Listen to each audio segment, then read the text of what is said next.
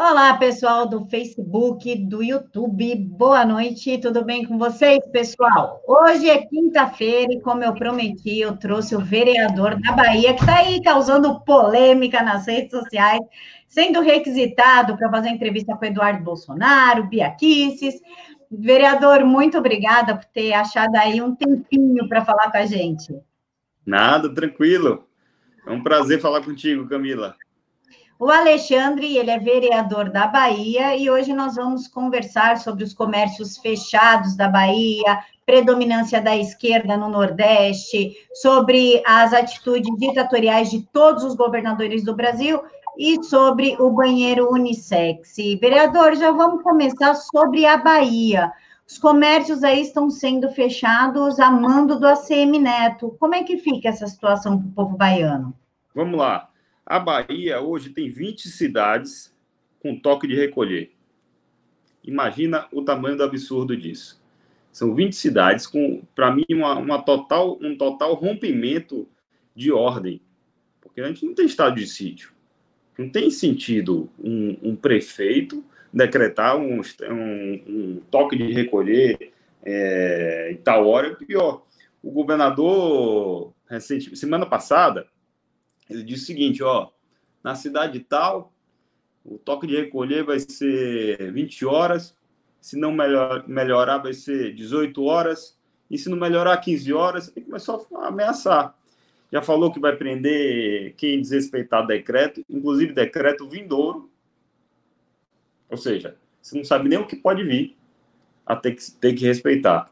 Então, o, a condição daqui é essa. Hoje circulou um vídeo eu gosto de sempre analisar o ideal e o real, certo? Hoje circulou um vídeo muito bem feito de um menino, um menino em BH, é, e ele pegou uns vídeos de uns artistas, né? Aquela coisa do quarentênice, do copinho de vinho, né? É, ah, tô fazendo yoga. E ele vai caminhando na favela, né, mostrando que não existe é, nenhum isolamento real, no mundo real. Né? Aqui Salvador não é diferente. Salvador é uma cidade é, pobre, informalidade é gigantesca, ou seja, a pessoa, é, a maioria das pessoas é, corre atrás do dia, né? Aqui a gente chama de corre, está no corre para comer no final do dia. E você falar, ah, vou trancar um bairro, vou fazer isso, não, não tem efeito real, né? Tem um efeito apenas é, para mostrar que está fazendo, mas não tem efeito real. Então, eu, eu, eu realmente discordo de, de, desse, dessa forma de enfrentar o problema. A mim não é, não é a forma correta, porque é, é inegável que, que no mundo real não existe. Tem um bairro aqui chamado Jardim Cruzeiro. É, e eu caminho muito lá, eu, eu vou muito. Eu, eu sinto com motorista de aplicativo no meu mandato, sinto com anfitrião de Airbnb, sento com, com o pessoal de grupo monárquico, grupo de direita, e vou também na favela. Eu faço tudo. Eu não tenho, não tenho conversa. E aí eu vou na favela, converso com um, converso com o outro. Vou dar exemplo desse bairro aí, Jardim Cruzeiro. Lá é o seguinte, lá são corredores. É, não são, são ruelas para passar gente, né? Corredores. Casa de um lado, casa de outro. Casa de um lado, casa de outro. E casas pequenas. As pessoas ficam no corredor.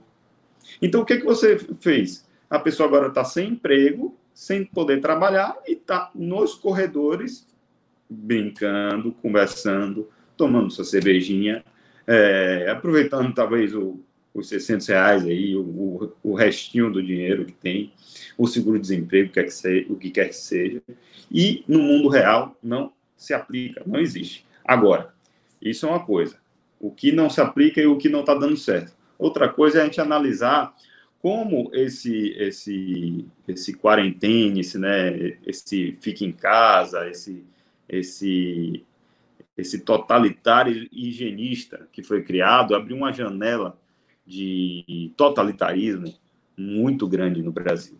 E além disso, fortaleceu, e isso é algo que eu tenho falado, e o Sul-Sudeste não tem prestado muita atenção, e acabou fortalecendo um grupo com uma política, de certa forma, solidária, que eu tenho chamado de Forito de São Paulo, que é o consórcio Nordeste.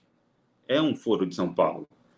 É o governador da Bahia, Piauí, Maranhão, Pernambuco, é, junta também, de certa forma, o Helder Barbalho, e todos esses, se você for olhar os decretos, as leis que eles mandam para as assembleias, tudo é coordenado e muito parecidas.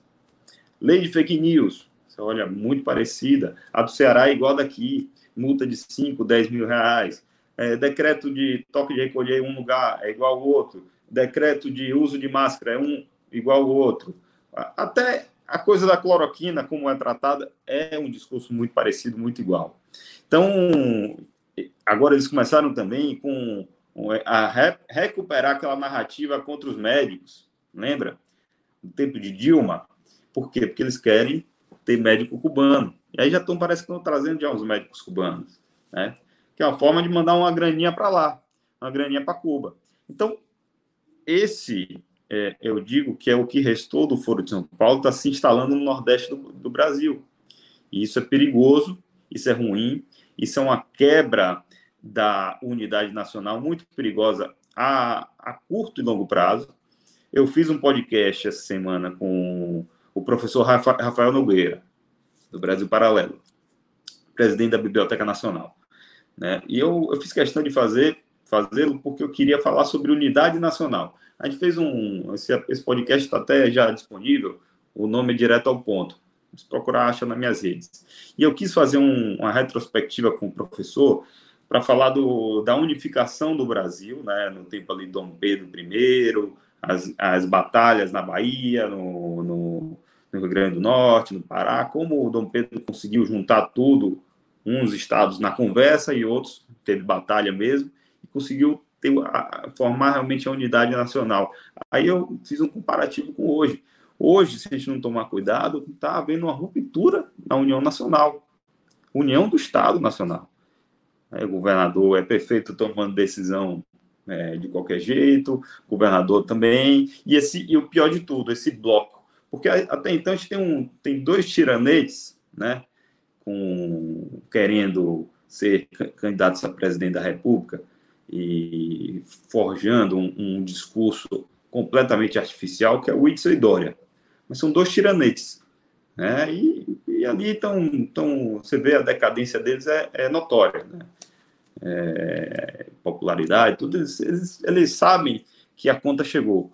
Mas pior que isso é termos um bloco de poder é, fazendo frente ao, ao, ao governo, governo, federal. Então isso é um, é um caso grave, né? com influência direta da China, eles também têm, Whitson e Dória. Mas aqui é um bloco junto, né, conjunto, com polícias militares juntas, é, inclusive uma cooperando com outra.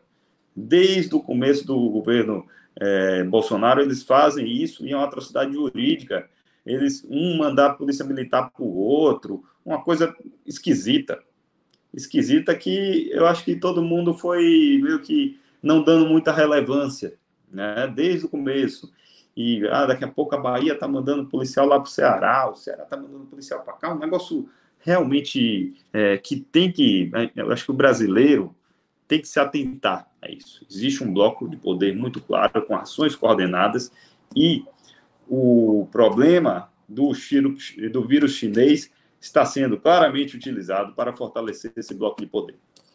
É, agora, lógico, em, em meio a isso, a gente tem os, os pequenos, os prefeitos que querem se aproveitar politicamente, que querem é, o, o, o, tal do inimigo, né? O inimigo é sempre, a guerra é sempre uma forma de unir as, unir as pessoas em torno de um, de um inimigo único. É lá a revolução dos bichos de Orwell, né?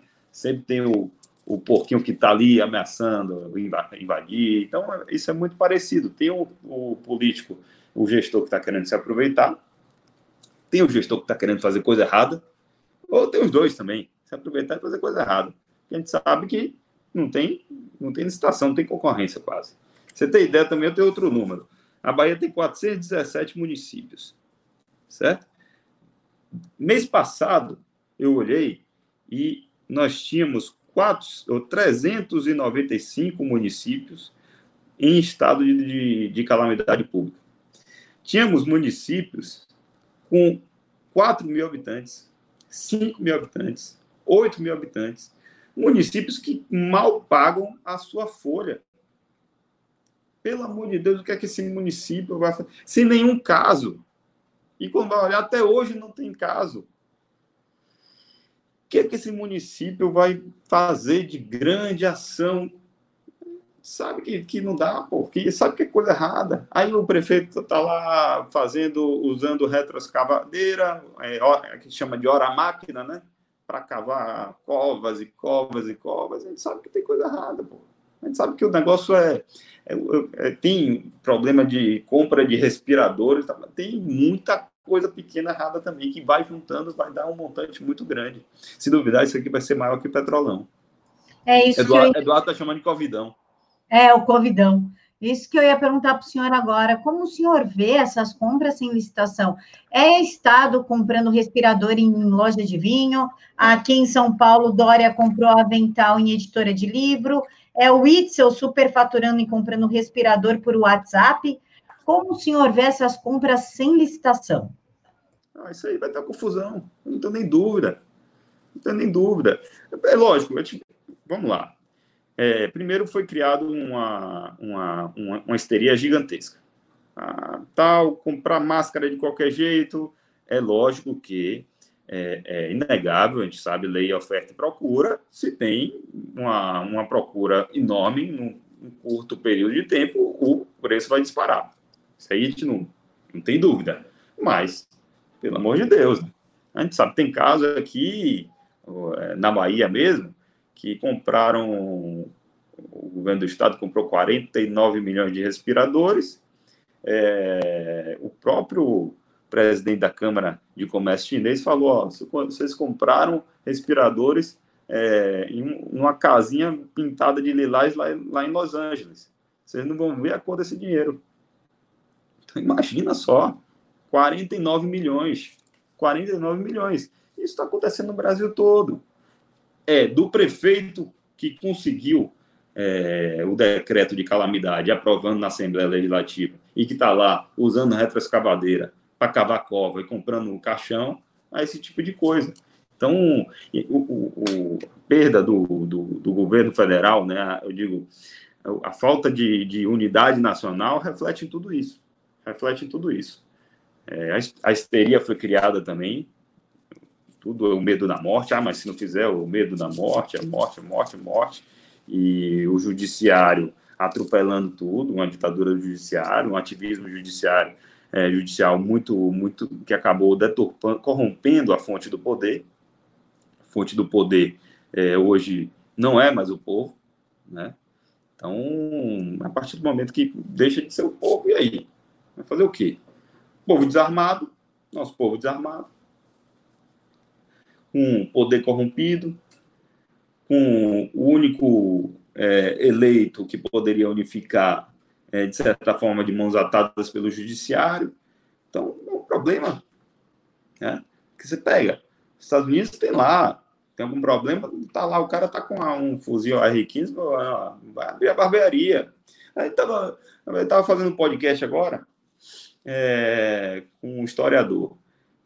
Estava é, gravando agora, até esse instante. E é, era sobre a história da, do conservadorismo da Bahia. E aí um, uma parte da história é muito interessante. O, o, teve um governador muito revolucionário aqui, inclusive ele queria demolir, a primeira igreja de Salvador. Tem ideia? O cara queria demolir tudo, quebrar tudo, fazer tudo novo, um revolucionário e ele é, forjou eleições, ele acabou com a eleição municipal e tal. Quem deu fim a isso? Foi um sujeito, até citado por Benê Barbosa, muito, que se chamava Horácio de Matos. Horácio de Matos tinha uma verdadeira milícia, 20 mil armas na sua fazenda, e ele falou: Ó, vamos fazer a revolução do sertão. Ou você sai daí, ou a gente vai vingar com, com seu sangue os nossos amigos. Resultado, botou para correr. Esse Horácio de Matos, tem ideia, ele colocou para correr a, a coluna Prestes. Mandou lá para Bolívia. Então, a Bahia tinha, tinha isso. Ah, a esquerda pinta até hoje, né? Como coronelismo, não, era um. A gente tinha gente é, que descentralizava e controlava o poder, como as milícias é, americanas, milícias no bom sentido, não é essa milícia, esse nome utilizado hoje, não as milícias que estão tá na segunda emenda. Então, isso funcionava. Mas hoje, o que é que fizeram? Desarmaram o povo todo. O povo desarmado, o judiciário corrompendo a fonte do poder, né? e o nosso presidente, que é o maior patriota do Brasil, com as mãos atadas. E uma histeria gigantesca em torno de um, de um, de um vírus que é, assim, é um problema. E aí? As pessoas estão morrendo de AVC, estão morrendo de infarto, estão morrendo de tudo, inclusive mais, porque não estão fazendo exame. Ô, vereador, a, o João Ricardo lembrou aqui de uma coisa muito importante que eu queria conversar com, com o senhor. Ele disse, vereador, aleluia, boa noite, minhas considerações. Me chamo João e assim moro aqui em Simões Filhos. O senhor está tocando em vários pontos interessantes, que é a orquestra dos governadores do Nordeste e de outros estados com os mesmos comportamentos idênticos a outro. E fato, pense no absurdo. Você vive no Brasil, é brasileiro e não pode usar a bandeira nacional no Ceará. O governo de lá está usando a polícia militar para reprimir os moradores daquele estado e assim até em outros locais do país. O como é que o senhor vê essa proibição da bandeira nacional? Isso não é inconstitucional? Totalmente. Pega o exemplo do, do, do, Pernambuco, do governador do Pernambuco na semana passada, que proibiu missa online. Isso, isso é, é, é para mim, motivo de impeachment. A fonte da nossa cultura, a cultura é culto. Né? TSL te fala isso, é culto ele está realmente corrompendo e ele tem a sua intenção. A gente sabe que comunista não quer que você se ajoelhe a Deus, porque quer que se ajoelhe a o partido. Então ele está simplesmente proibindo a missa. Eu, eu para mim, não tinha nem que ter. A igreja tinha que ter reagido quando proibiu a missa em si, presencial, e não fizeram nada. Acabou agora, pronto. Então, a, a igreja e os cristãos têm muita culpa nisso, né? ficaram ali esperando, não, é, vai ver que tem que ser mesmo. Pelo amor de Deus, a nossa fé não tem que proibir, não. Salvador, o padroeiro de Salvador é São Francisco Xavier, certo? Em 1648, é, Salvador passava por uma peste, uma peste, e fizeram uma grande missa, uma grande procissão na frente da igreja de São Francisco quem conhece Salvador conhece ali o centro histórico e tal. E é, logo depois dessa missa, a peste meio que diminuiu ou cessou na cidade. Por isso, São Francisco Xavier virou o padroeiro de Salvador. Olha só, não tinha negócio de aglomeração, o povo estava lá com sua fé. Então, isso para mim é, é você é dar, um, dar um tiro na alma nacional. Aí a alma nacional do brasileiro é o cristianismo, certo? Mais do que proibir a bandeira. Proibir a bandeira também é outro tiro. Então estamos tomando um tiro por proibir a nossa fé, que é a fonte da nossa cultura, né? o cristianismo, e agora nosso símbolo nacional. A próxima vez vai fazer o quê? Né? Não tem mais já proibiram tudo, não tem mais o que proibir. É, aí é, é, toque de recolher, é, não pode. Não, a emenda do. A emenda que foi aprovada na Câmara na semana passada, eu fiquei sabendo até pela Bia, pela Bia Kisses, né? É, na própria live. Aprovaram a emenda é, dando poder meio que tirânico né, ao síndico de prédio, síndico de condomínio. Está sabendo essa emenda, né? Então, isso aqui é a forma de você proibir com determinações, OMS, a, a coisa do higienismo, né? Você proibir o básico da democracia, que é a, é a reunião. Você não começa nada sem fazer uma reuniãozinha. Qualquer, qualquer sentimento de, de descontentamento começa com uma pequena reunião em sua casa. É lógico, hoje tem o WhatsApp, tem isso, tem aquilo outro, tem aqui. Mas você proibir a reunião. Aí tem síndico já proibindo é, uma, uma, pequena festa de aniversário em casa. E é assim que começa. Eu, eu pode, pode, podem achar meio, meio maluco aqui o que eu vou citar, mas tem um documentário muito é muito engraçado até, mas é muito interessante no, no Netflix até. Netflix tem muito, até que de vez em quando você garimpa, tem coisa boa. Tem lá, é, Comunismo versus Chuck Norris, certo? E conta a história do, lá na, na Romênia, na Romênia, no final, do, no final do, da União Soviética, ali, do socialismo, é, como as pessoas conseguiam é, a lei e conseguiam filmes de Chuck Norris, filmes de Rambo, e se juntar todo mundo ali assistindo como se estivesse fazendo a maior subversão da história. E estava todo mundo em casa. Então você está proibindo exatamente o, o, mínimo de subversão né, contra um Estado tirânico. Pensa só.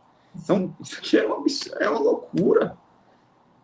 Você, é, você dá um poder tirânico para um síndico não, de proibir reuniões em casa é o cúmulo do absurdo.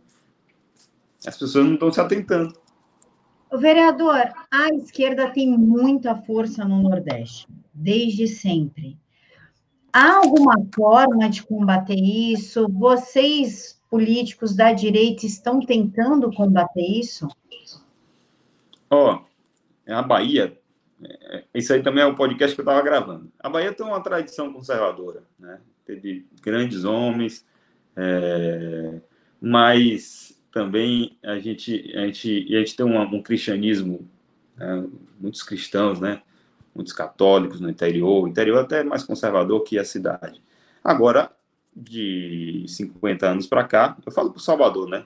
Conhecimento de, de causa, e a Bahia. A cultura da Bahia foi muito corrompida, né? a tal da máfia do Dendê, né, que, te, que falam que é música popular, mas não é popular, acabou corrompendo e criando um povo oficial aqui muito incrustado né, no, nos postos estratégicos de poder, bem no estilo gramsciano. Então, você pega aqui as universidades são tomadas, é, a imprensa, a imprensa não, não dá nem para conversar, né? É, os, enfim, os entidades de classe, os sindicatos estão mais fracos, mais tomados, é, enfim, tudo aqui não tem, os postos estratégicos todos são, são tomados. É lógico que para a direita falta um pouco também de, de capacitação, a gente, tem, a gente ainda está formando nomes, mas enquanto isso, está aí, só tem rede social para a gente, né? A gente, o suspiro da gente é rede social. É lógico que é um processo parecido com o que aconteceu no Rio São Paulo. Mas eu diria que aqui a gente está um pouquinho atrasado. Mas está, está indo. A gente tem, eu falo por aqui, hoje a gente tem grupo, grupos grandes é, na, na, Universidade Federal da Bahia, estudando latim, estudando, é, é, fazendo estudos clássicos, estudos de conservadores, passando filme do Olavo, fazendo? Tem, você vai para uma palestra, coisa que você não imaginava quatro anos atrás, você tem 200 pessoas assistindo um Brasil Paralelo, um filme. Eu fiz uma sessão solene lá em homenagem a Zé Bonifácio lotada. Eu fiz uma sessão solene em homenagem aos pracinhas da Segunda Guerra. Até o Eduardo foi, o Eduardo Bolsonaro foi lotado. Então, o negócio está meio que mudando, né? Quando eu fui candidato em 2016 é, a vereador, engraçado, eu estava fiz entrevista com. Entrevistei o Benê Barbosa um dia desse. É, falei, Benê, você lembra lá em 2016? Você te chamei lá em Salvador tal? Você fez uma palestra? Ele, ele pô, lembra? Tal. E tinha gente, até tinha gente. Ele, aí eu falando para ele, Benê, aquilo ali, parecia que estava que tava chegando um marciano em Salvador. Uma coisa assim, de outro mundo. O que, que esse cara fala de arma? Que, que me chamava de maluco, né? Esse, esse vereador, esse candidato a vereador doido, esse cara fala de arma, tá? e votou até. E hoje eu tenho certeza que se chamar, se o Bender vier para cá, não vai ter nada, não vai ter esse absurdo todo. Né? A imprensa pode até ignorar, como fez com o Eduardo. Eduardo, a sessão solene lá do Eduardo, mandaram dois sites, tal. Filho do presidente, pô, lotado. Três, tinham três praças daqui da Bahia, de Salvador, 100 anos, uma coisa linda. Assim, uma homenagem assim é, de arrepiar, uma das coisas mais bonitas que eu já fiz no meu mandato. E é, eles ignoraram um pouco. Então, mas não dá para ignorar muito, porque estava a porta da Câmara lotada, aquela coisa lá, assim, ignora, mas o povo tá, está vendo presente. Então, eu vejo que tem uma, uma mudança. É, eu falo aqui, o, o Jair, o nosso capitão, em 2018, teve 15% de Salvador. Eu não tenho dúvida que hoje ele tem pelo menos 30%. Até as pesquisas têm dado isso. Então, você vê que a coisa já está se consolidando. E no interior, a gente, a gente já coloca aí para 45%, entendeu? Então, está bem melhor. Tem cidade, eu vi isso, né? Eu participei muito do, dessa formação aí do Aliança. É, tem cidade no extremo sul que eu tenho certeza que ele vai definir a eleição, uma eleição para prefeito, ele é a minha influência, né? No, no oeste, que é o, é onde produz, né? Tem, muita produção de soja no oeste da Bahia, é, mais parecido até com Goiás, né? Na região de Luiz Eduardo Magalhães, tal. Bolsonaro é 70%, a região também Tapetinga. Então, aqui em Salvador tem uma influência maior dos movimentos é, de esquerda, movimentos LGBT, movimentos negros, né? tem uma, a coisa do sincretismo religioso, acaba é, é, atacando os conservadores. Então, tem, aqui, tem, aqui é, é, um lugar mais complicado. Né? A esquerda é mais incrustada, tem mais, tem mais, mais força, mas a gente vai quebrando, né? Essas, a rede social facilita demais. Né? E agora, é, não tem de tudo que eu estou vendo, o mais perigoso é essa tal da lei, da, lei da fake news, que o Rui Costa está investindo. Multa de 5 a 20 mil reais. Aí é pronto. Quando a gente começa a colocar a cabeça de fora, o cara vai lá e vai ameaçar. E todos os dias ele está ele tá falando. Quem propagar fake news, a Secretaria de Segurança Pública vai fazer isso, vai perseguir, vai fazer... Então, o recado está dado. Se os deputados daqui aprovarem essa lei da, de multa de 5 a 20 mil reais, aí fica difícil, né? Vai ser realmente o que vai caber aí a DIN, talvez. Eu fiz uma. É o que dava para fazer. Eu fiz uma representação no Ministério Público para, para que o órgão é, acompanhasse a, a tramitação como custos legis, né? Como, como fiscal da lei, né? Que chama. É o que dá para fazer. Então, por enquanto, é isso. Esperando, porque é uma, uma lei flagrantemente inconstitucional, imoral e ilegal. Então, é, vamos, vamos, torcer, porque é, tenho certeza que a direita, principalmente o conservadorismo, está em franca ascensão na Bahia, interior até mais que aqui, mas está em franca ascensão. E aí é igual ao, ao cara que está crescendo, vem um, alguém com machado e dá uma porrada. Vereador, eh, eu vou fazer duas perguntas em uma. Primeiro, como o senhor vê as eleições que podem ser adiadas? Como o senhor vê esse adiamento? E a pergunta do Diego sobre o decreto municipal obrigando o uso de máscara caseira. Esse decreto é da onde? Creio eu que seja aí da Bahia. Ele perguntou Não. sobre o. Deve ser de alguma cidade. Não, eu acho esse negócio de decreto de, de máscara um, um, absurdo. Agora, e agora a Câmara está aprovando é, obrigação, obrigação, né?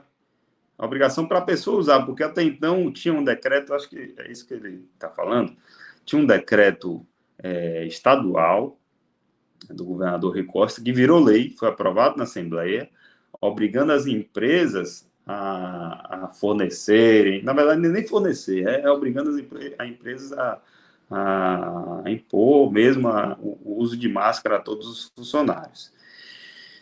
É mais uma obrigação nas costas do, do empresário de, uma, de, algo que não tem nenhuma comprovação de que serve. Isso é fato. Mais uma possível multa, possível é, cassação de alvará, etc. Tudo que a gente já sabe. Né?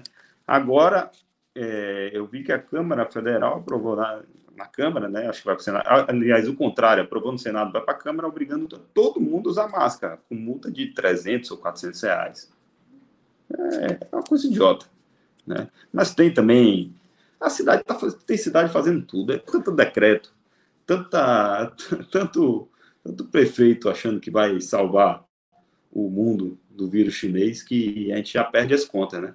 A gente não tem nem como acompanhar. É, prefeito fazendo, prefeito não consegue pagar as contas ali da sua, da sua folha e está pensando na máscara, né? Que está sonhando com, com coisa que não tem nenhum cabimento, né? E é mais uma obrigação, é mais uma, uma, uma tirania da, da máscara, que é o, a tirania higienista. Eu tenho um livro do, do Chesterton, que se chama A Taberna Ambulante. Esse livro é de 1910. E Chesterton meio que é uma distopia, parece uma distopia, uma história ali da Inglaterra, é, de um de um de um lord, né, que chega ao poder e proíbe tudo. Né? Proíbe álcool, proíbe todo mundo agora vai ser vegetariano, é, e é, parece com a ditadura higienista. A gente teve no século XIX, né, a ditadura é, positivista, iluminista né, da razão, né, digamos assim. Depois, é, a ditadura da ciência, né, da razão. Depois a gente teve, no século XX, as ditaduras da, da política, comunismo, nazismo. E agora eu estou vendo claramente que a gente vai ter uma junção da política com a ciência. E aí você junta o medo e faz a política. Aí é o totalitarismo higienista. Aí parece que Chesterton foi um. Parece não, ele é, né? Sempre é. Ele foi, na verdade, um visionário. É o totalitarismo com. Ah, porque a ciência, a OMS manda você fazer isso. Então, é isso. É, é você tirar todo o peso de viver, que a pessoa vai virar uma carne. Aí, ó, você tem que comer ali as vitaminazinhas, você não pode tocar na maçaneta, você tem que usar uma máscara assim, assado, você não pode sair de casa, você não pode fazer isso, não pode ver seu neto, não pode fazer, não pode fazer uma, uma festinha de criança com seu, seu filho seus, seus, seus parentes. Então, só sobra o que aqui? O pai, Estado está ditando tudo, é um papai, né? E você não tem nem, como diria Alex Tocqueville, você não vai ter nem a angústia de viver. Vereador, a, o Old ou não sei se é menino ou menino, está é, tá questionando a sua amizade com a CM Neto e, portanto, o senhor não vai, abrir aspas, bater no ACM Neto por conta dessa relação. Existe realmente essa relação? O senhor evita falar do ACM para não criar algum problema entre vocês? Pô, sou do partido do, do, do ACM, sou, sou democratas, certo? Eu participei da. Isso é, é, minha, minha vida é muito aberta. Eu até deixei isso claro no, no Twitter, no, no Twitter uns, um mês atrás. Eu sou democrata, eu participei da criação da aliança. O aliança não ficou pronto. Hoje eu continuo no Democratas, certo? Sou, sou pré-candidato a vereador. Eu, eu não vou, não vou, eu nunca faria isso, nunca atacaria nenhuma autoridade partidária, até porque isso é anti é, estatutário, ok? Agora, eu tenho posições muito claras. Eu discordo. Como falei aqui no começo do nosso, do nosso, é, da nossa live. Eu discordo. Recentemente teve, teve uma, eu dei uma entrevista aqui na Bandeirantes e me perguntaram so, sobre um, um dos bairros até que, que teve intervenção. Eu falei, eu não, não concordo. O bairro tem 50 mil habitantes, tem 11 casos e não justifica. Entendeu? Então, é assim, a política é clara. É tudo muito claro aqui. Vereador. Eu respeito, eu respeito, e é isso aí. É, e, é como é que, e, como é que, fica a criação do Aliança? Em que pé que está? Eu sei que o senhor está liderando na Bahia, aqui em São Paulo, Karina Cufa, Eduardo Bolsonaro e o príncipe, né, o Luiz Felipe. Como é que está essa a criação do partido, que ninguém fala mais, mas até onde eu sei, nós conseguimos as assinaturas é, necessárias. Me corrija se eu estiver errado, por favor. Como é que fica essa criação? Pô, a gente conseguiu, né? É, tem, parece que tem mais de um milhão de assinaturas. É, a dificuldade era realmente fazer a autenticação, né? A entrada no, no cartório e tal.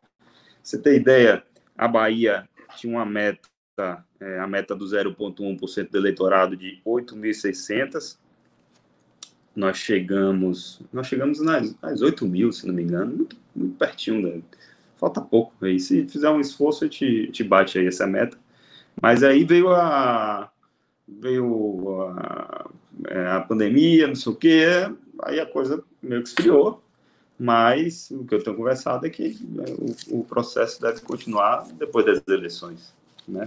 Agora eu estou focado, agora o foco é realmente eleição municipal. E eu acho, aqui eu deixo muito claro, eu sou do, de um partido, mas eu sempre defendi isso, que democracia não é setor de, de burocracia. Né? Você, você, tem uma democracia viva, você vai ter sempre criação de novos partidos, de novas, novas tendências, e para mim, o, o, Aliança é claramente um partido que é, absorve valores que não são defendidos pela classe política. Pelo menos não, não é que não sejam defendidos, porque o Jair Bolsonaro tem muito político, mas não tem nada parecido com, com isso. Não existe hoje no Brasil um partido conservador, como tínhamos no período do Império. No Império tínhamos os saquarimas, né, que eram os conservadores, hoje não tem. Então, como é que você tem uma população majoritariamente conservadora sem nenhum partido conservador? Né? Não tem cabimento. Então, totalmente legítimo e vai sair. Tenho certeza que esse partido vai ser criado, vai ser um grande partido. Vereador, é, como repercutiu, a pergunta é do Jorge Murilo, como repercutiu a presença do embaixador da China no Carnaval Baiano ao lado do Rui Costa? E por que o embaixador da China estava no Carnaval Baiano? Pô, não sei também não. o que, é que ele estava fazendo lá? Absurdo, né? Agora aquele vídeo circulou mais depois, sabia? Eu mesmo só fui ver agora. Eu não fiquei sabendo. Porque no carnaval, é, o, o, governador ele fez um, uma loucura no carnaval daqui. Quem é baiano e quem acompanhou sabe o que eu estou falando. Ele, ele, a militância, né, é, contra a corporação, contra a polícia, foi inventar, e com o apoio dos artistas, foi inventar de falar que a polícia atrapalhava. Ah, a polícia atrapalha, tem que deixar resultado foi certamente um, o, o, carnaval mais violento do, das últimas décadas. Então, o tema foi acabou sendo esse. Ninguém nem prestou atenção lá no, no, no embaixador chinês que estava lá. A gente só foi ver outro dia. Mas foi uma, uma catástrofe. Eu, eu, eu, gosto, é bonita a festa do, do carnaval. Mas foi uma. Foi tanta briga por conta do governador, porque a polícia também chegou, se não pode fazer nada, a polícia teve que cruzar os braços, que é uma desonra para a polícia. Eu, até na época, eu, eu subi na tribuna e falei, não podemos desonrar a corporação que não tem culpa. Então, acabou que o, o tema central no carnaval foi esse. Eu fui ver o, o tal do embaixador, um dia desse aí, um vídeo que postaram. Mas eu não tenho dúvida que a proximidade entre o consórcio chinês e a China é muito forte. Os chineses estão, estão aqui, estavam querendo fazer um, uma ponte é, Salvador-Itaparica, né? Que é a ilha aqui, um, um, projeto de 7 bilhões. Então, é toda hora a gente escuta bilhão para cá, bilhão para lá. Eu tenho, tenho, certeza que aqui a Bahia e o consórcio está virando protetorado chinês. É o que o Olavo fala e o Olavo tem razão. Vereador, eu ia falar professor. O senhor falou Olavo, lembrei de professor, ia falar professor. Vereador, sobre os banheiros unissexes aí, que o senhor barrou esse projeto de lei, o senhor pode explicar quem foi a ideia, quais eram os itens do projeto de lei e o que, que vai ser daqui para frente? Vamos lá. Primeiro, eu, eu não barrei, não consegui. O que aconteceu? Projeto 16819, projeto para variar do pessoal, né? Aquele pessoal ali que, que só gosta ser desse tipo de coisa né? Só gosta de fazer lei que a população não quer, né? Que ataca a moral, ataca a família, ataca as crianças. Então, é lei do vereador do PSOL. Eu sou presidente da Comissão de Constituição e Justiça. E é, o projeto, por, por vontade dos membros, eu não posso, eu pauto, mas eu não posso também ser ditador ele foi a pauta para ser votado. E foi aprovado com emenda né, de um, uma vereadora evangélica que é, mantinha um projeto na íntegra e retirava as igrejas. O projeto dizia o quê? Que os estabelecimentos seriam obrigados a aceitar o, a pessoa, o, o ser humano, né, no, no banheiro, a depender da sua identidade de gênero. Ou seja, um, um homem que se sente mulher poderia entrar, pode entrar, né? O estabelecimento é obrigado a deixar entrar num banheiro feminino e tá lá a sua esposa, com a filhinha, né, na intimidade, entra lá um cara, um marmanjão, e isso aí pode acontecer em Salvador. Isso tem sido é, recorrente, eu tenho sempre feito discursos é, na Câmara, porque alguns evangélicos fazem isso. Tem um projeto ruim, né? Eles não, retira a igreja que está tudo resolvido. É, ano passado teve um projeto, o Código LGBT aqui em Salvador, e aí caça alvará, é, cria um tribunal municipal para investigar crimes de homofobia, é, multa de 100 mil reais, enfim, uma atrocidade totalitária e tal, dessa, dessa pauta totalitária LGBT. E fizeram, no final fizeram a emenda, né? Ah, não, retira as igrejas. Aí pronto. Aí os, os cristãos vão lá, que na minha opinião isso não é cristianismo, vão lá e votam a favor. Eu votei contra, só que só teve, acho que só teve dois votos contra o projeto. Eu e de mais um. Esse que passou. Esse do banheiro passou na CCJ. Aprovado, vai para outra comissão. Comissão de Finanças. Aprovou, fica pronto para o plenário e vai ser votado. Eu estou fazendo, estou mostrando na sociedade, ó, é isso aqui que estou fazendo. E estão tirando a igreja achando que estão resolvendo o problema. Cristão que é cristão de verdade não é cristão até a parede da sua igreja. Cristão é cristão em todo lugar. É universal. Inclusive, o cristão faz o bem ao próximo, até para o próximo ateu, até para o próximo ou a próxima que está ali é, doente porque assassinou o seu bebê via aborto. Está é, tá lá morrendo, o cristão que é cristão, não, eu vou salvá-la. Pode até depois fazer é, pagar a conta na lei dos homens, mas naquele momento vai ajudá-la, concorda? Então, cristão que é cristão não é cristão até a sua porta da igreja, tem que ser cristão completo.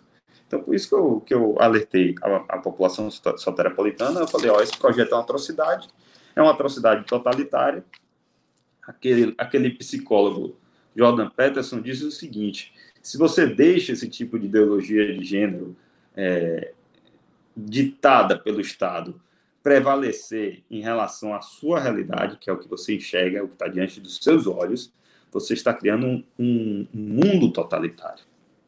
Porque é um mundo ditado por leis e não pela realidade. E é isso que está acontecendo. Vai ser um marmanjo entrando no banheiro feminino. Isso aí é o quê? Isso é ditadura de uma lei que manda que você acredite que o homem é uma mulher. E não é. Vereador. Eu sou, eu sou fã do Jordan, Jordan Peterson, por isso ele, ele fala muito claramente isso aí. O psicólogo, aquele psicólogo que, que tem muito de vida no YouTube e tal, ele fala isso.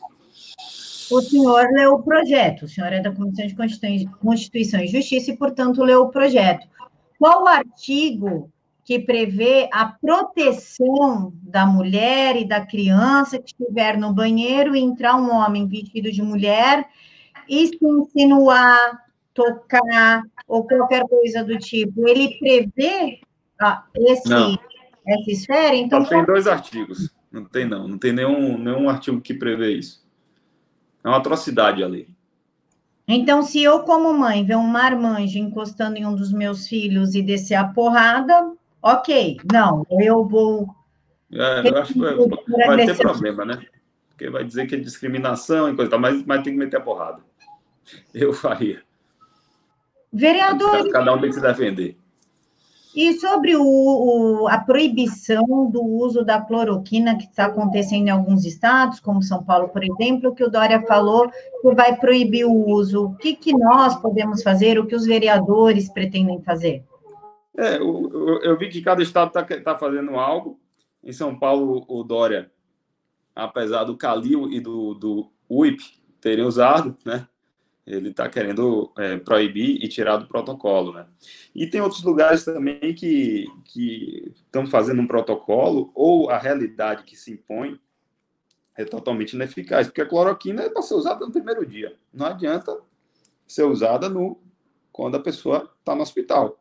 Esse é o protocolo que está sendo utilizado na Suíça, esse é o protocolo que está sendo utilizado na França, na Itália a pessoa é, testou, já sai com o saquinho, né? De graça, inclusive. E eu vejo por, aqui, Salvador não tem, em farmácia não tem. Ou seja, para a pessoa ter acesso, ela vai ter que se internar, vai ter que estar no estágio avançado. É assim que está acontecendo na Bahia. Pelo o que eu soube é que toda a cloroquina, quase toda, foi requisitada e não tem, não tem farmácia mais. Então a pessoa testou positivo, quer tomar logo, como, como diz o protocolo, é, da, repito, Suíça, é, Turquia, é, o que lá o que funciona Senegal, Minas, que está tá utilizando esse protocolo e tem uma das menores taxas de, de morte do país, essa pessoa aqui na Bahia não pode. Não vai conseguir. Vereador. Isso, mas isso aí, isso aí eu atestei ontem. Não tem, não tem lugar nenhum. A Jacira ela levantou aqui uma questão interessante. Vereador, comenta o que o senhor acha. Após o Bolsonaro assumir, surgiu um, queimada na Amazônia. Dois, óleo nas praias. Três, vírus. Me questiono sobre o pacto da agenda global para implementar a nova ordem mundial. O que o senhor acha de tudo isso? Ah, não tenho dúvida que a, que a. Primeiro foi o, a queimada na Amazônia, né? aquilo ali não, não existiu. Né? As queimadas eram, são naturais e rotineiras anualmente. Ficou comprovado que não tinha nada anormal de ano a ano. Então, ali foi um grande factoide, primeiramente é, compartilhado pelo Leonardo DiCaprio, mas quem fez uma análise muito bem feita disso foi o Flávio Morgenstern. O que, que acontece?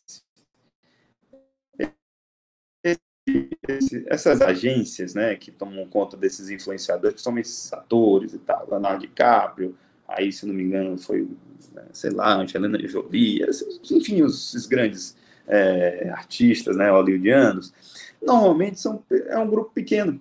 Então, a comunicação ali é um, é um globalismo, é lógico que quem dita não está ali, né, não está fora. O DiCaprio não está nem sabendo o que está acontecendo, tá, não é nem ele que está compartilhando. É a própria comunicação. Aí vai, a narrativa foi sendo construída, Bolsonaro como grande inimigo. Né? Eu tenho certeza que aquele discurso do, do Jair na ONU deve ter enfurecido muita gente, e para mim foi uma obra de arte. Eu ali foi o dia que eu, eu, vi que valeu a pena todo todo o esforço para, para elegê-lo. Foi uma obra de arte aquele discurso, ele falou tudo que tinha que ser falado, ele se posicionou claramente é, a favor da determinação é, regional, né, representação local, contra o globalismo, contra as ideologias de massa, e ali ele deixou muito claro qual era a posição para que ele tinha vindo. Né? É, eu estou mostrando aqui para que, que, que o governo veio. E o segundo, o segundo você falou, foi a, o incêndio, depois... O derramamento de óleo. Derramamento de óleo. Não tem dúvida que aquilo ali foi criminoso e veio da Venezuela. Foi o, o, é lógico que a gente não tem como provar até hoje. Tem lá o, o, o, ministro de, de Meio Ambiente provou que veio de um, de um navio que saiu da Venezuela, mas aí fica ali aquela discussão, ah, navio privado. Ó, é, é você ter um, no horizonte de consciência a ideia moral da maldade que o comunismo pode fazer. Quem tem essa ideia moral sabe que isso aí é um peteleco. Quem tem a ideia moral, é aquele livro lá dos, do Solete Jim, o outro do, do Orlando Figes, né, o Sussurros, Arquipélago Gulag, não sei o quê, lê História de Mal. Os, rapaz, os caras podem fazer tanta maldade, maldade em toneladas. Né? Stalin pegou, pô, construir um, um canal é, as pessoas ficavam, os trabalhadores ficavam com fome, não dava nem tempo de tirar os caras, e aí é, não dava tempo dos caras voltarem, eles congelavam, e depois tinha que concretar, eles concretavam com as pessoas dentro. Então, o nível de maldade é muito grande. Então, quem tem uma noção disso, um derramamento de óleo no, em praia é um piteleco, é um grande piteleco. Então, também não tenho dúvida. O vírus o vírus chinês, é, eu acho que já é pacífico que foi que foi que é sintético. Até a CNN já tá já, já publica. Tem esse documentário Pandemia, ainda não consegui assistir.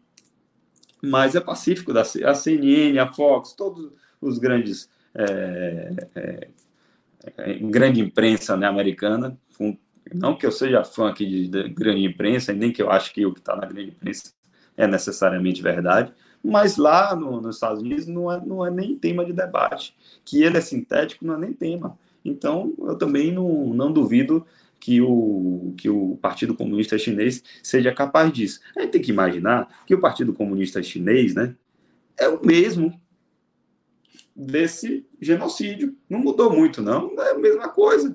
É a mesma estrutura. Não, a gente não está falando de coisas diferentes. Né?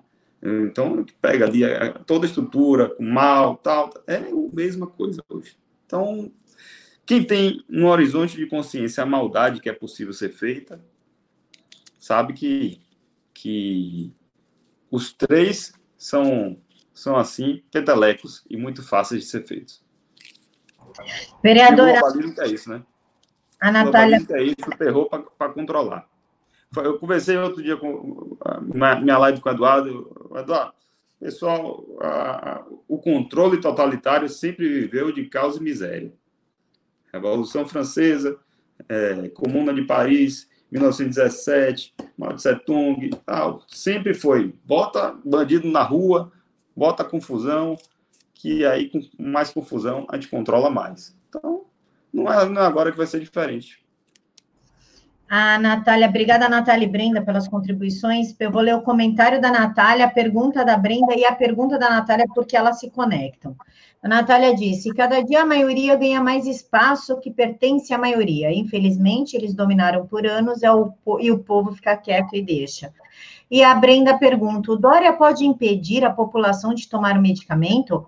Até onde eu sei, quem resolve é o paciente, certo? E aí completa a pergunta da Natália. Uma coisa que eu não entendo é se o SUS é federal, por que o Dória pode impedir os pacientes de São Paulo de usar? Ó, oh, o remédio é via receita. Ele, ele o que ele está fazendo é criando um protocolo do atendimento médico de São Paulo que não utiliza cloroquina, certo? Ele não pode proibir o médico de receitar.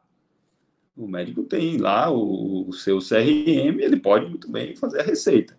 Né? Agora, protocolo é protocolo. Protocolo é, é, a gente está falando de atendimento de massa. Né? A gente não está falando aqui do atendimento do Einstein que Calil teve. Esse é o problema. Porque é muito bom, né? Calil, além dele tomar a decisão para si próprio, né? Como um dos maiores cardiologistas do Brasil, um dos maiores, na verdade, um dos maiores médicos do Brasil. Calil é respeitado no, no mundo todo e é competente mesmo, é, é muito respeitado. Ele tomou a decisão ali, o que foi melhor para ele. Né? Então ele tem um atendimento ali personalizado, tem, tem, lógico, tem dinheiro e tal. Agora, quando a gente olha para atendimento de massa, é protocolo, não tem jeito. A pessoa chegou, vai lá, ó, tá, tá com problema, tá com a gripe, tá com Covid, ah, pronto, e aí, vai fazer o quê e tal. Hum, aí marca aqui, até, volta amanhã. Quem conhece a realidade sabe como funciona uma unidade de atendimento de saúde. Se não existe protocolo, então não vai ter. Ninguém tem. É, a gente está falando de uma parcela muito pequena da população que vai ser atendida por um infectologista, que vai ligar para o infectologista de noite, que vai estar tá ali se sentindo mal, falar: não, realmente você tem que tomar aí, vou te passar a receita. É um absurdo o que está sendo feito. Basta ver, está sendo adotado na Suíça, em vários lugares. E, e, é uma discussão que eu, eu também fiz na live com o Eduardo é, sobre essa coisa da ciência. Ah, ciência que dita tudo, isso não é ciência. A pessoa que descobriu que lavar a mão era melhor, era é, a quantidade de infecções nas cirurgias, não esperou comprovar cientificamente, que é um positivismo, na verdade, ou cientificamente é, é um método é positivista, não esperou essa comprovação para continuar lavando a mão enquanto fazia cirurgias. Porque simplesmente funcionava. Ah, eu não vou ficar aqui querendo provar enquanto as pessoas estão morrendo infectadas. O médico francês que descobriu que fazer exercício diminuía os problemas cardíacos, né, ele viu ali por, pela evidência, e medicina é isso, é evidência né, e praticidade, ele, ele falou, não, vai fazer exercício. Depois prova. Então, estão é, vendo. Se está funcionando, agora esperar a comprovação com mil pesquisas. Ainda mais, tem coisas que a gente decide no extremo. Ainda mais no extremo de uma pandemia. Pronto, vamos lá. A gente está no extremo. A decisão, o método de decisão é igual? E aí eu, eu, eu gosto de usar muito o exemplo de guerra. Né? Tenho falado muito. É, Dunkirk foi ali o momento que a tropa, o exército inglês conseguiu fugir da França, né? E Churchill salvou 200 mil pessoas passando o Canal da Mancha, tem até aquele filme. Teve ali um momento que Churchill pegou uma tropa, uma, um exército que estava em Calais, é, de 3 mil pessoas, e botou para atacar os alemães.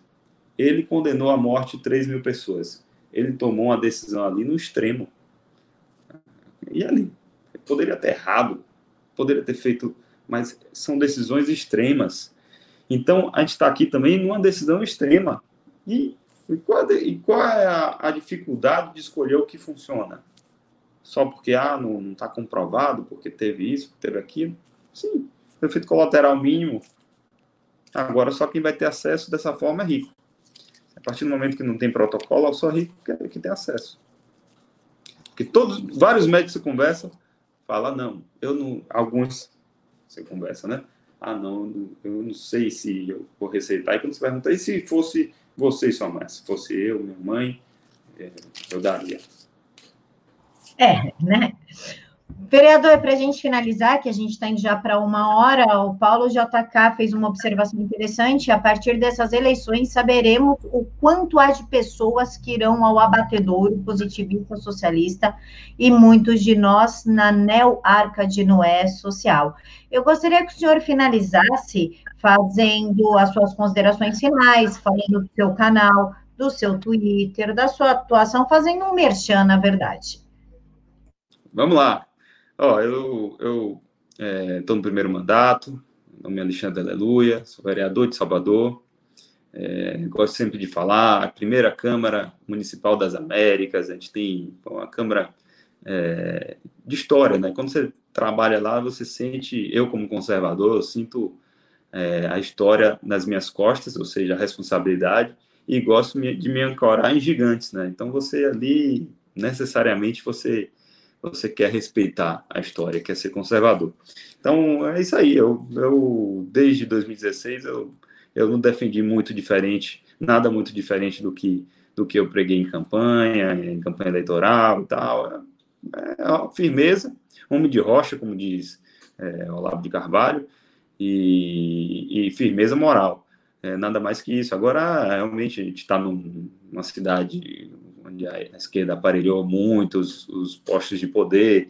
Todo dia você, eu costumo dizer que todo dia você toma o conservador aqui, a direita, né? Todo dia toma um, um jabzinho no estômago. É você entra ali na Câmara, o cara faz a piadinha, você é radical, aí depois faz a piadinha, te chama de radical, depois vai no seu no seu Twitter, te xinga, te faz isso, faz aquilo. Mas você você tem que ter mais uma vez é coisa para homem de rocha né? Não é coisa para homem de geleia. Então é isso que eu tenho feito no meu mandato, na minha vida pública. Eu, eu quero ter é, consciência histórica do que eu estou fazendo. Como eu gosto muito do, do Joaquim Nabuco, né? Ele lá e terminou a vida dele sabendo exatamente quem ele foi, nos 30 anos aí que passaram de vida. E eu quero isso aí, daqui a 30 anos eu saber, pô, eu representei isso aí se vai ser muito, se vai ser pouco, né? eu não sei, mas eu vou, eu vou saber exatamente quem eu fui na história, né? na, na aventura da história. E na aventura da história eu vou, eu vou lutar é, não para combater a esquerda, o socialismo, mas para destruir, porque a gente não combate simplesmente o mal, a gente destrói o mal. Então, é, esse é o meu objetivo, é destruir o movimento revolucionário e termos um Brasil que respeite a bandeira, que respeite o cristianismo, que respeite a família, que respeite a mulher que quer ir com a sua filhinha no meio tranquilamente, que respeite a propriedade privada, que respeite o que é bonito, o que é justo, o que é belo, o que é certo. Então, é isso que eu luto. E para você é, combater quem está contra isso, você tem que destruir quem está contra isso. Então, é, esse é o meu recado. Não tem muita meia palavra, não, para isso. É, combater quem é a favor da bandidagem, por exemplo. Então, não tem meia palavra. Meu Twitter é Alex Aleluia, é, Instagram Alexandre Aleluia, o Facebook Alexandre Aleluia, perfil, perfil e página. E o meu canal no YouTube tá novinho, tem uma semana só. Eu não tinha, é, criei agora. E tem já, acho que tem mil, mil pessoas lá inscritas. E é barra Alexandre Aleluia. Tá bom? Pessoal, o vereador estão aqui na caixa de informações, Facebook em cima, YouTube embaixo. Eu deixei o canal do YouTube e o Twitter. Assim que a gente terminar a live, eu atualizo com Instagram e Facebook. Vereador, muito obrigada pela sua disponibilidade. Obrigado, Camila. Espero que tenha gostado, viu? Gostei, ainda já aproveito e já deixo aberto aqui o convite para o senhor Olha, e essa lei aí eu vou, eu vou derrubar, tu vai ver, eu vou fazer um, um, barulho ali naquela tribuna, não vou deixar passar, não. E quando eu derrubar, o senhor volta para contar para a gente. Volta. Todos ah, os eu faço barulho lá. Eu sei fazer barulho lá na tribuna. Pessoal, eu gosto de parlamento. Pessoal, quero lembrar vocês que amanhã o horário vai ser diferente, vai ser às 20 horas, porque o Arthur, Weintraub, o secretário da presidência, não pode às 9, então a gente adiantou para as 8 horas. Eu espero todos vocês. Fiquem todos com Deus. Fique com Deus, vereador. Fica com Deus, Camila. Muito obrigado, viu? Obrigado pela oportunidade. Fica, fica todo mundo com Deus também. Deus os abençoe e lutem pela sua liberdade e a sua liberdade de culto também. É, lá em Pernambuco proibiram. Então, é, não fique esperando lá proibir no seu estado também, não. Viu? Luta por, por isso aí. Até mais, pessoal. Até amanhã. Beijos. Boa noite. Tchau, tchau.